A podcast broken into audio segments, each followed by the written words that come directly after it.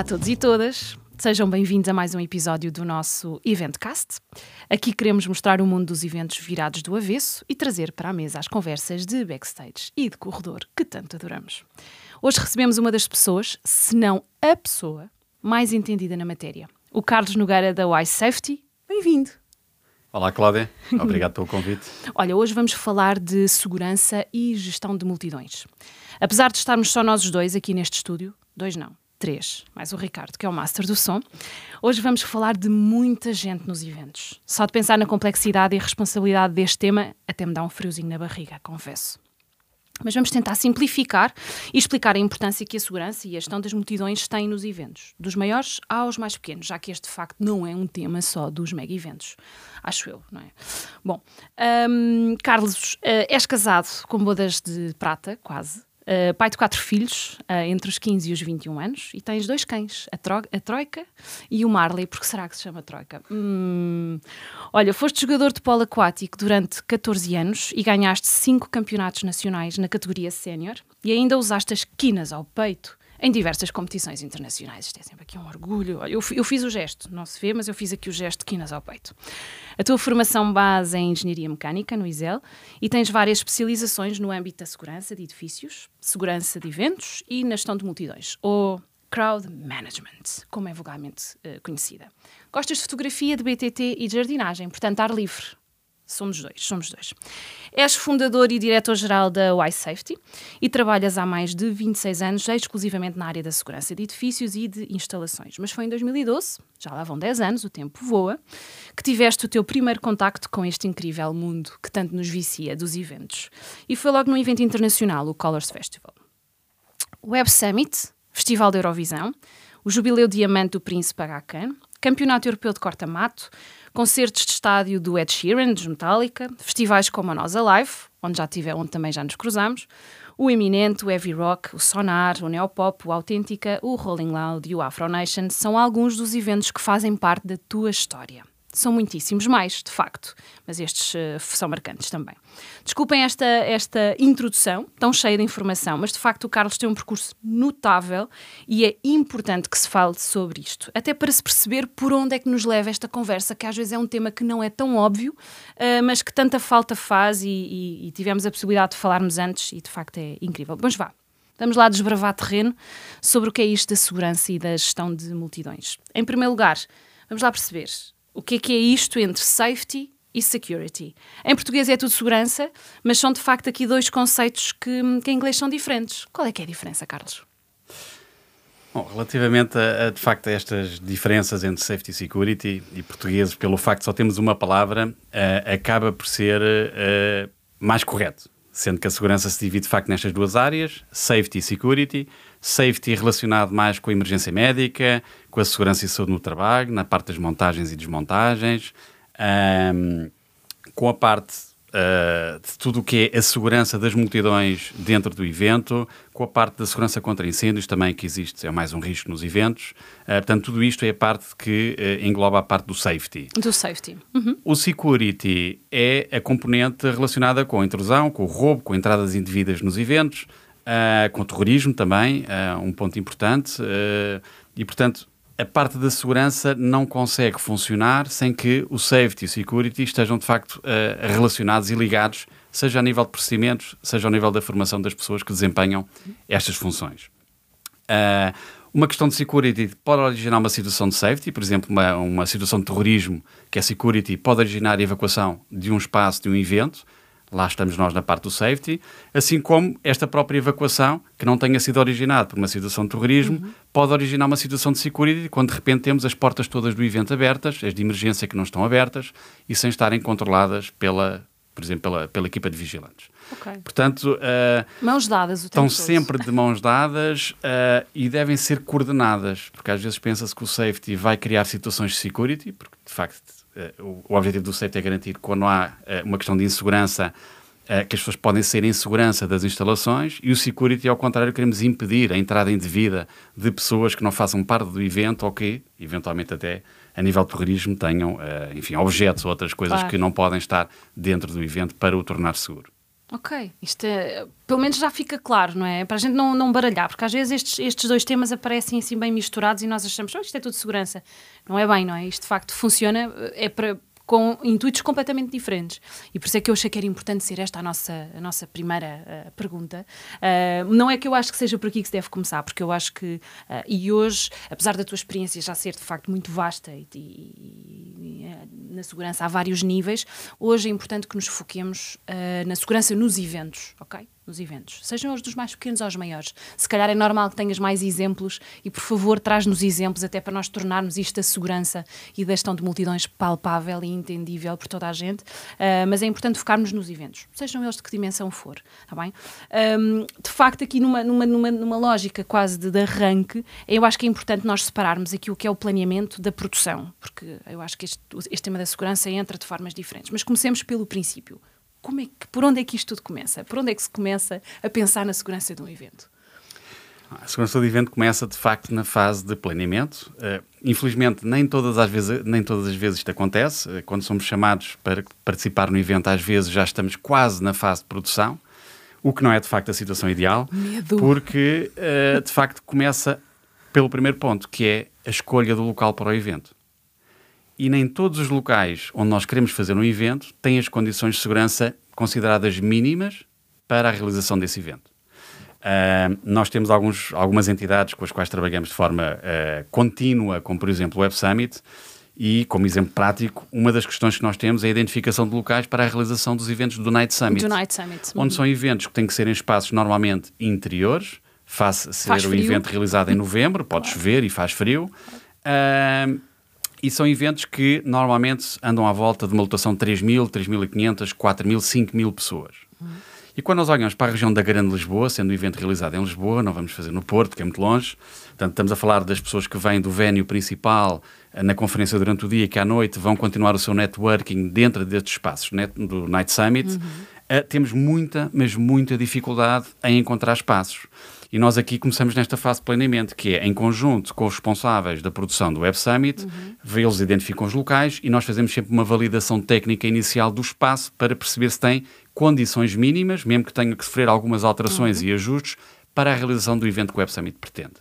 Uh, e o que acontece é, eu não vou exagerar, mas dos vários espaços que vamos vendo todos os anos e alguns novos, outros já nem vale a pena lá voltar porque não há solução.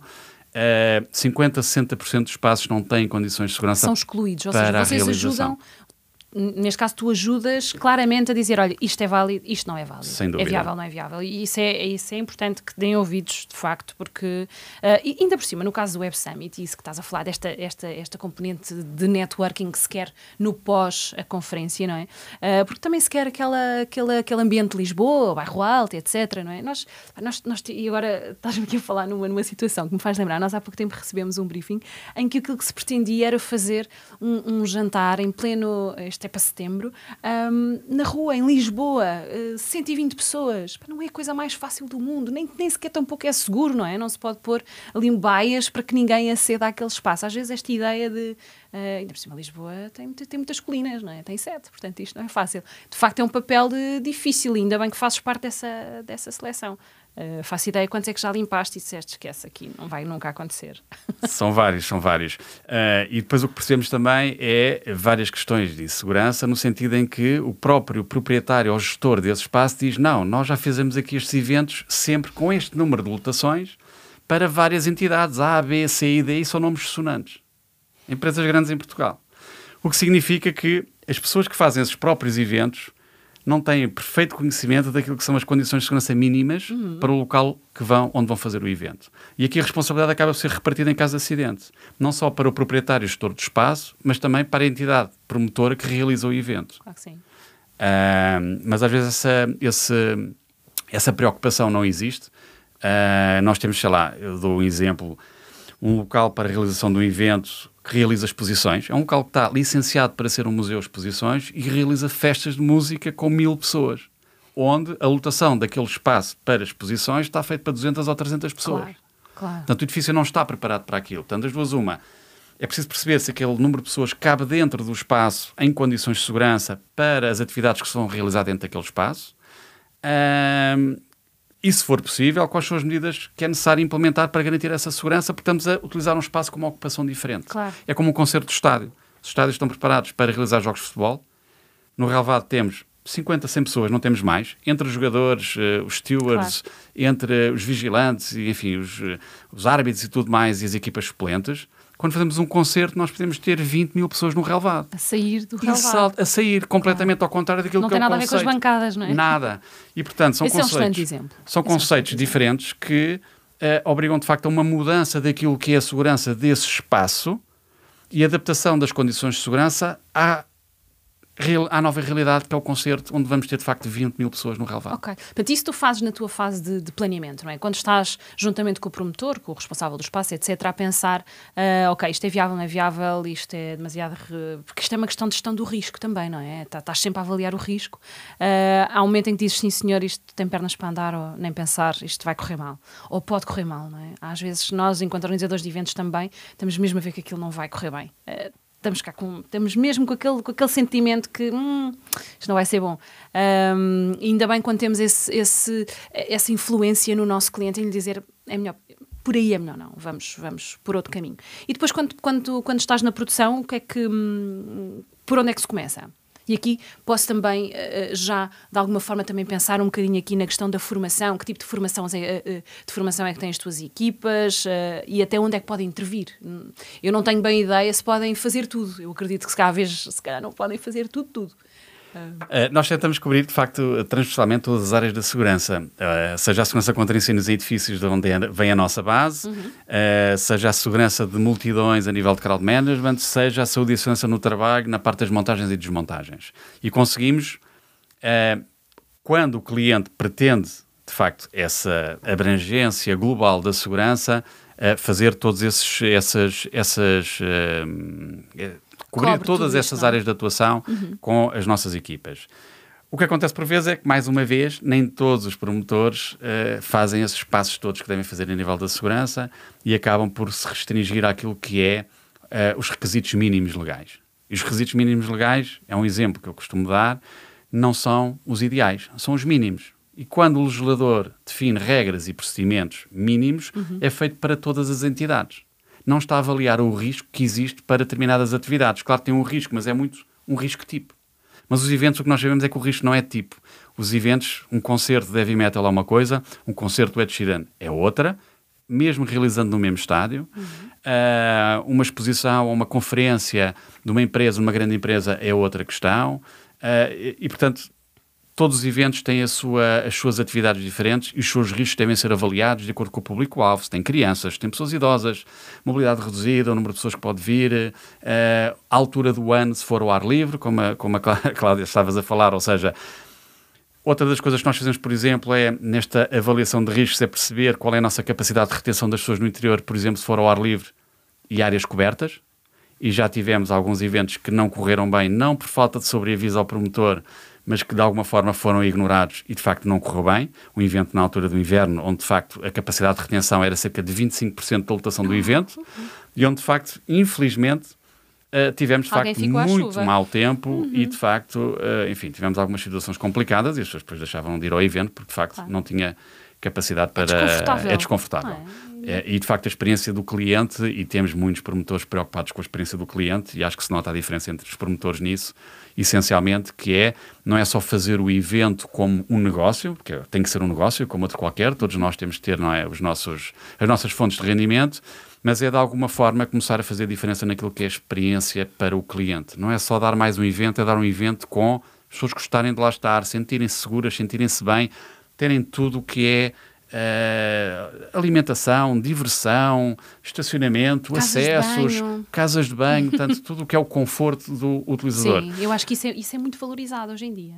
Os, os, não é? os clientes, nós é que achamos que são, são só festivaleiros e que só vão lá para, para curtir e para, para dançar. Não, é... não, esse conforto, não é? Nós não temos que esperar duas horas para comer alguma coisa, para beber, para ir à casa de banho, as casas de banho não estão Até na fila para entrar no evento, a mesma coisa. Começa aí, não Começa é? aí. Começa aí. Quando isso corre mal, ah, fica logo aquele amargo a pensar, é pá, isto já não está a começar bem. E portanto nós temos que pensar bem Uh, e isso, lá está, uh, tem, tem, tem uma grande preocupação em termos de segurança. Eu penso, penso muitas vezes nisso, sabes, Carlos, que é, uh, às vezes aquelas filas imensas que existem, às vezes não é porque se está à espera, porque a porta, porque só abrimos portas ao público às três e as pessoas foram para lá às nove da manhã. Um, às vezes custa-me que não haver infraestruturas para aquelas pessoas que estão ali à espera, muitas vezes ao sol.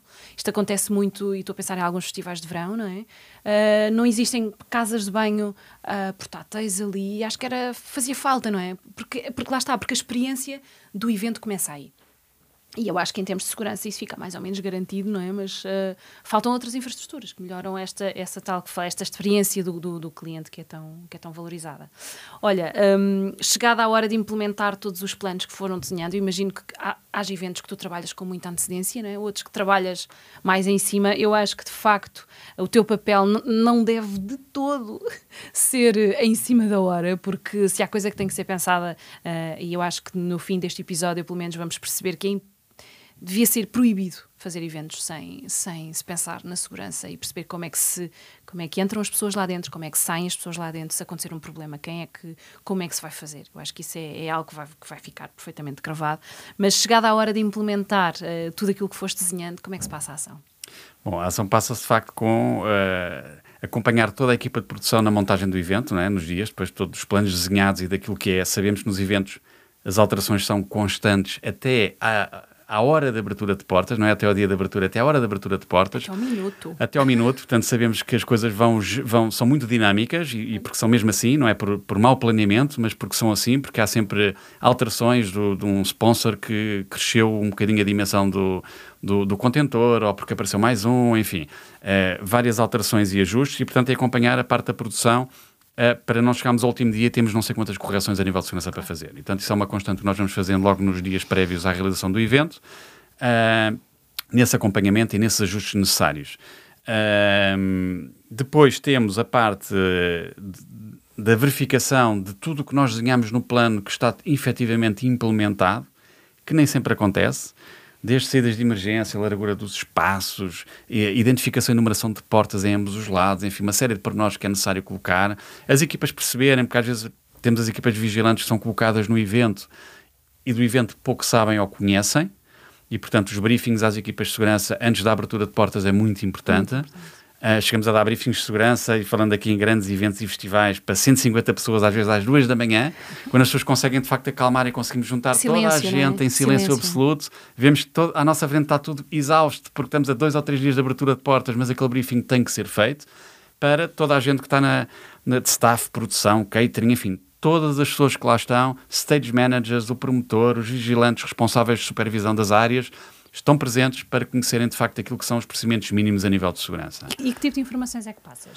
Sim, um exemplo, vá, faz conta que estamos aqui num briefing que nós, pronto, lá está, somos só nós. Não, há, há, há, informa há informações que são, são importantes. Há as regras gerais de segurança, isto é, se eu detectar alguma situação que possa levar a uma ocorrência de uma situação mais complicada ou de insegurança para as pessoas, a quem é que eu devo comunicar?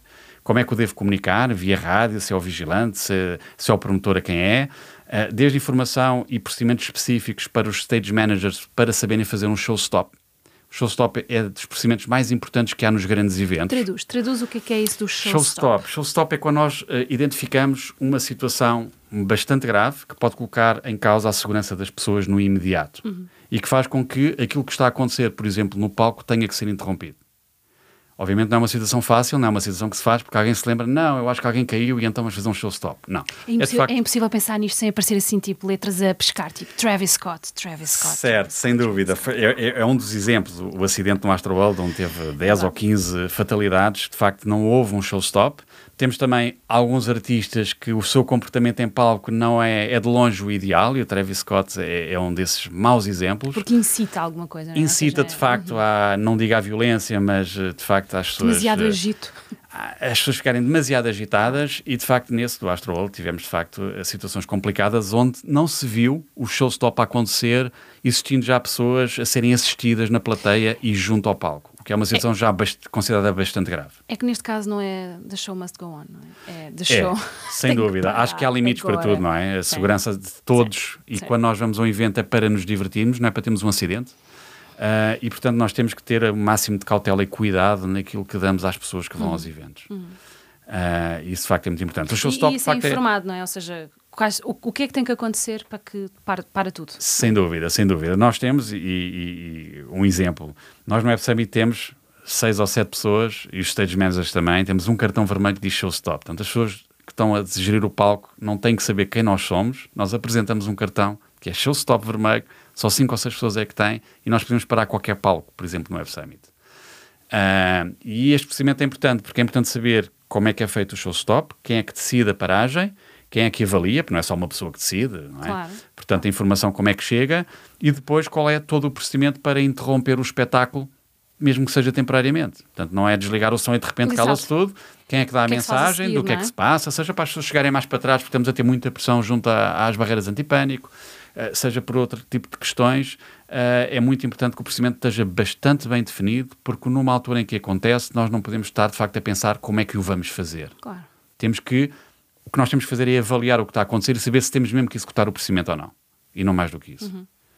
Isso, uh, isso, é a situação limite, não é? É uma situação limite, sem dúvida, mas que pode acontecer, pode como pode acontecer e já aconteceu em eventos que nós tivemos, que é uh, algumas estruturas temporárias uh, sofrerem danos por ventos fortes, e onde tivemos de facto que encerrar aquela instalação, que era crítica, era uma instalação para onde toda a gente que saía do evento ia passar por, aquela, por aquele espaço, que teve que ser encerrado e tivemos de facto a garantir, lá estamos agora nos imprevistos, claro. a garantir que de facto as pessoas seguiam um percurso diferente para conseguirem sair do evento, senão não conseguiam sair do evento.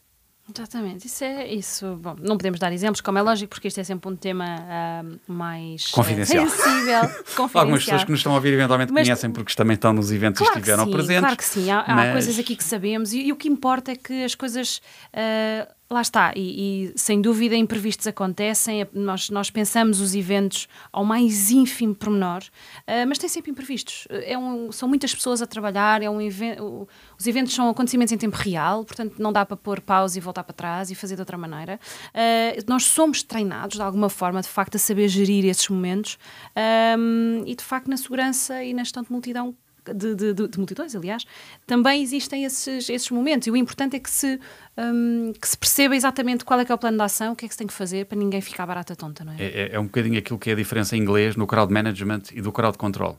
O crowd management é, de facto, a gestão da multidão normal, para garantir que não chegamos àquela fase que temos que controlar a multidão. Porque quando chegamos à fase de controle da multidão, porque algo corre Está mal. Está descontrolada, não é? Exato. E, portanto, aqui nós temos que tentar antecipar dentro do possível, nem tudo é antecipável, porque há situações intempestivas. Estamos a falar de, de facto, 40, 20 mil cabeças que pensam de forma diferente, várias idades, uh, várias culturas, uh, várias formações, enfim. E, portanto, são muitas cabeças ao mesmo tempo e, de repente, pode acontecer, como já aconteceu no acidente. Estava-me a lembrar agora uh, de um evento que houve em Turim, onde houve três ou quatro mortes, portanto, é simples, foi numa final da, da Liga dos Campeões, estava a ser dado em Turim, em grande ecrã, numa praça, com cerca de 15 mil pessoas uhum. o, o, nos o ecrãs, o jogo em si, e o que aconteceu foi que algum engraçadinho rebentou e fez um barulho de explosão, e de repente deu-se uma evacuação uh, intempestiva e houve esmagamentos de pessoas, porque também outras questões. Quando há um acidente, nós não temos só uma causa, temos várias uhum. sempre, não é? Uh, e portanto tínhamos, por exemplo, barreiras daquelas de baixas de polícia postas em vez de ser barreiras antipânicas, as pessoas caíram, tropeçaram, enfim. Foi uma situação algo caótica por uma ocorrência intempestiva, não controlada, mas que de facto originou que fosse feita uma evacuação, porque as pessoas pensavam que era um atentado de bomba e não era. Foi alguém que, numa brincadeira, arrebentou um, um plástico um, Sim, uh, e fez, fez um barulho de explosão. De, de que numa praça é? fechada claro, deu de facto esse alerta às pessoas.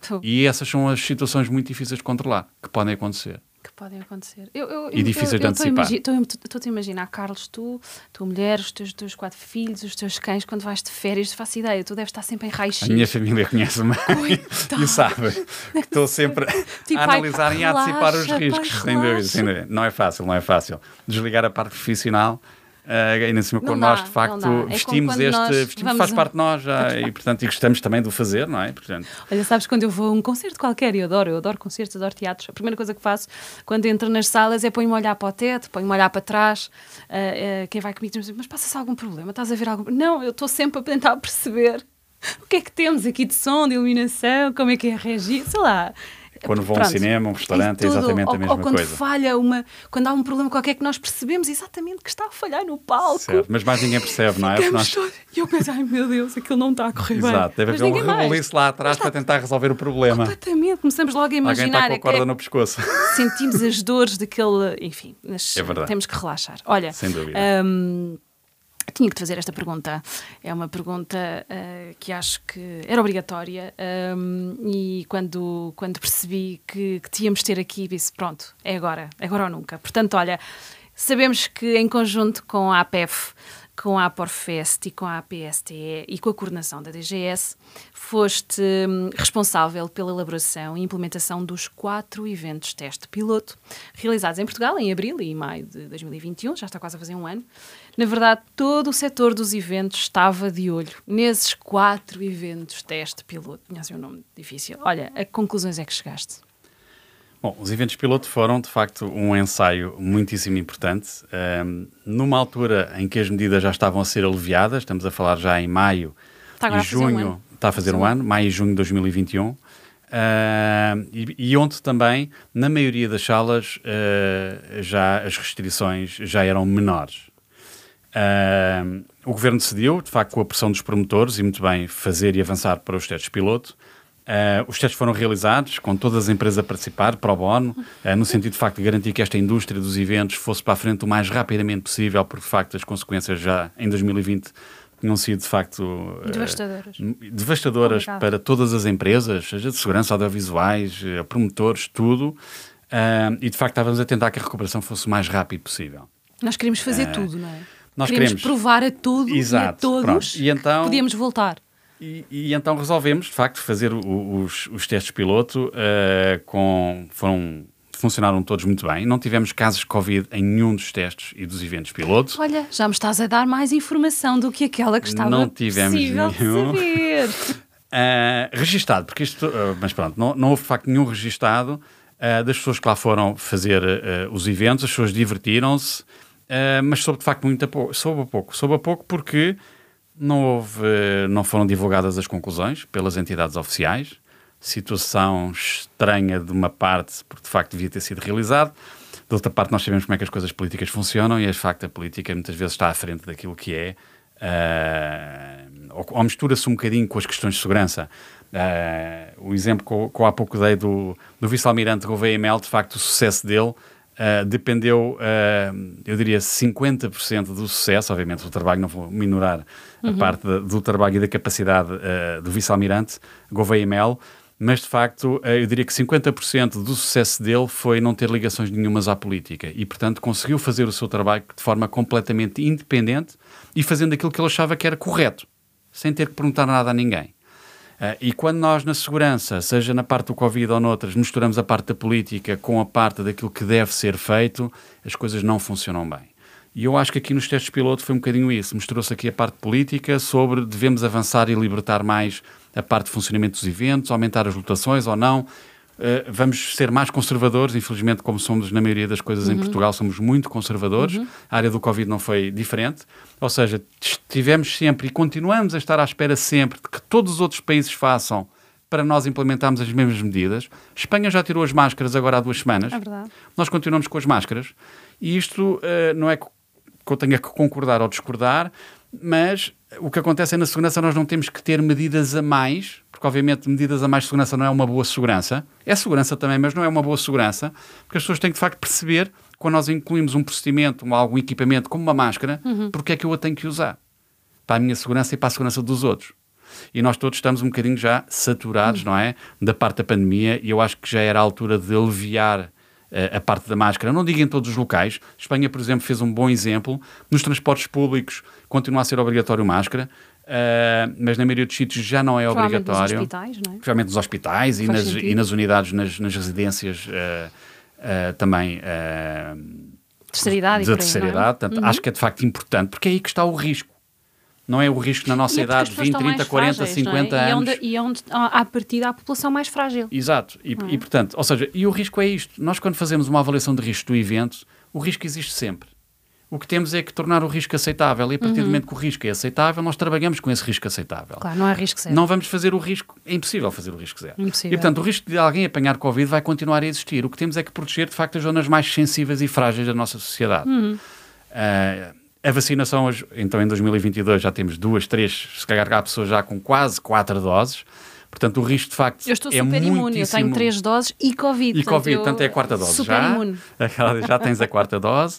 Mas de facto é, é, é um pouco isto, ou seja, nós temos que adaptar as medidas existentes ao risco para ser aceitável. E não temos que exagerar, porque uhum. isso cai no descrédito das pessoas a cumprir no cumprimento dessas próprias cumprem, medidas. Não, é? não cumprem. Nós, nós, eh, isso, também, isso também é cultural. Nós não cumprimos regras por cumprir, não é? É cultural, é, nós somos e, assim. E, e, nós na segurança, até quando estamos a dar formação, nós tentamos explicar o porquê. Há coisas que são óbvias, não é preciso, mas há outras que às vezes explicamos. Porquê é que fazemos isto e porquê é que temos que fazer desta forma. Claro, claro. E as pessoas aí percebem. Exatamente. E quando as pessoas percebem, às vezes nem têm que decorar o procedimento, porque aquilo fica... Uh, entendem de facto aquela medida, o porquê e aquilo que vai ajudar na segurança do, da realização do evento claro. e da minha própria segurança e dos outros. Olha, 30 minutos voaram uh, aqui da nossa conversa, e, mas temos uma, uma pergunta que é obrigatória, até porque o nosso, o nosso Eventcast é muito direcionado aos estudantes uh, de eventos, ou futuros estudantes, por isso, e numa abordagem que agora com a cabeça mais académica, uh, e também para levarmos alguma inspiração uh, aqui para os nossos estudantes e para os temas das suas teses, porque todos têm que, que o fazer. Se tivesse a possibilidade de ter alguém a fazer investigação científica para ti, ou para a Wise Safety, o que é que, o que, é que hum, dirias para estudar? Bom, eu, eu acho que há, há um tema aqui que é, que é curioso a nível nacional, uh, que tem a ver com a fase de o número de eventos que são realizados em Portugal e a dimensão, ou seja, a categorização dos eventos. Nós, quando falamos em eventos, pensamos sempre em festivais, pensamos em concertos de sala e tudo mais. Mas se nós chegarmos, por exemplo, à altura de verão, nós sabemos que todas as terras e aldeias e juntas de freguesia têm o seu evento festivo felizmente, de época. Felizmente. Ainda bem. Agora, isto faz com que, de facto, todos esses eventos tenham que ter algumas questões de segurança e que, de facto, não têm. Mais, nós que trabalhamos no país inteiro, incluindo nas ilhas, não é? Em Portugal inteiro. Curiosamente, agora, há duas semanas, até trabalhámos para um evento em Porto Rico, uh, uh, relacionado com o nosso promotor que vai fazer agora os eventos, Rolling Loud e Afro Nation, agora em Portimão. Nos pediu ajuda nessa parte de documentação. Mas o que acontece é que nós de município para município temos critérios diferentes a nível do que é o licenciamento e as exigências ao nível da segurança. Independentemente de termos uma, um conjunto de requisitos legais que nos diz o que é o mínimo, há outro tipo de exigências a nível de segurança que os municípios não solicitam. Dou o exemplo. Nós, quando construímos uma estrutura temporária, que é mais um dos riscos dos eventos, uhum. estrutura temporária, que é aquela que mais nós mais conhecemos e vemos são, por exemplo, as tendas. Claro nós devemos ter um termo de responsabilidade do projeto da tenda. Que é que, por exemplo, algumas câmaras pedem, há outras que nem se pedem. Mas no fim da construção da tenda, nós devemos ter uma verificação pelo técnico, um engenheiro responsável uhum. em infraestruturas, que vai verificar se as condições que estavam no projeto foram de facto seguidas na implementação daquela tenda. Uhum. Porque uma coisa é pôr e instalar uma tenda em Alcatrão, outra coisa é instalar uma tenda em areia. Uhum. É totalmente diferente nos apoios e nos esportes que tem que ter. Claro. Isso faz com que Uh, isto, por exemplo, isto é um pormenor que nós pedimos nos eventos, que é o termos responsabilidade inicial e o final após a verificação, mas que as entidades licenciadoras não pedem. E como não pedem, os promotores acabam por se guiar naquilo que são os requisitos para eles de segurança, naquilo que cada município pede. Em Lisboa temos um conjunto de requisitos, no Porto temos outro conjunto de requisitos, em Viana do Castelo temos outro conjunto de requisitos, isto faz com que haja, de facto, uma grande uma dispersão. dispersão Ninguém sabe. e que a segurança funcione em níveis completamente, completamente diferentes diferente. em vários sítios do país. Uhum. E a segurança é só uma. Não pois deve é, funcionar claro. assim. Eu nunca tinha pensado nisso, de facto. Uh, pronto, para além, às vezes, não querendo dizer mal, de algum fal alguma falta de conhecimento das próprias entidades uh, licenciadoras que nem sabem bem quais são as preocupações que têm que ter nos eventos. Os eventos já não é uma área recente, mas eu diria que cada vez mais há mais exigências a nível dos eventos, e ainda bem mas é necessário também haver aqui alguma formação do lado das entidades fiscalizadoras e que são responsáveis pelo licenciamento. Às vezes temos pessoas que basicamente estão à nossa frente a pedir documentos daquilo que têm numa checklist, uhum. sem perceber exatamente o que é que estão a pedir e vão recebendo os documentos quase nem os leem. Documento X está feito, documento Y está, ok, no fim passam a licença para a realização do evento, sem olhar mini, com um caráter mínimo técnico, não é, de avaliação daquilo que lhe está a ser entregue a nível documental. Bom, isso é, isso é muito, muito interessante o que estavas a, de facto, esta, esta, este cumprir de checklists sem um propósito do que é que se quer fazer é completamente em vão, é inglório, não, não, serve, não serve para nada. Uh, olha, uh, Carlos, muito obrigada por teres vindo, mesmo. Eu sinto que nós podíamos fazer uh, este episódio vezes dois, vezes três, vezes quatro, tínhamos sempre temas aqui para falar. obrigada a quem esteve desse lado, aos que nos seguem de Portugal, do Brasil, dos Estados Unidos, de Espanha da Holanda, da Alemanha, da Irlanda, do Reino Unido, de Itália, Áustria, Moçambique, Noruega, Islândia, Timor-Leste, Turquia, Angola, Dinamarca, Catar, Trindade e Tobago, Emirados Árabes Unidos, Andorra e França. 22 geografias que já nos ouvem uh, por todo este mundo fora. Espero que tenham gostado e aprendido mais sobre a segurança e a gestão de multidões. Uh, obrigada mais uma vez, Carlos, de verdade. Espero que tenham gostado. Uh, até para a semana, fiquem bem.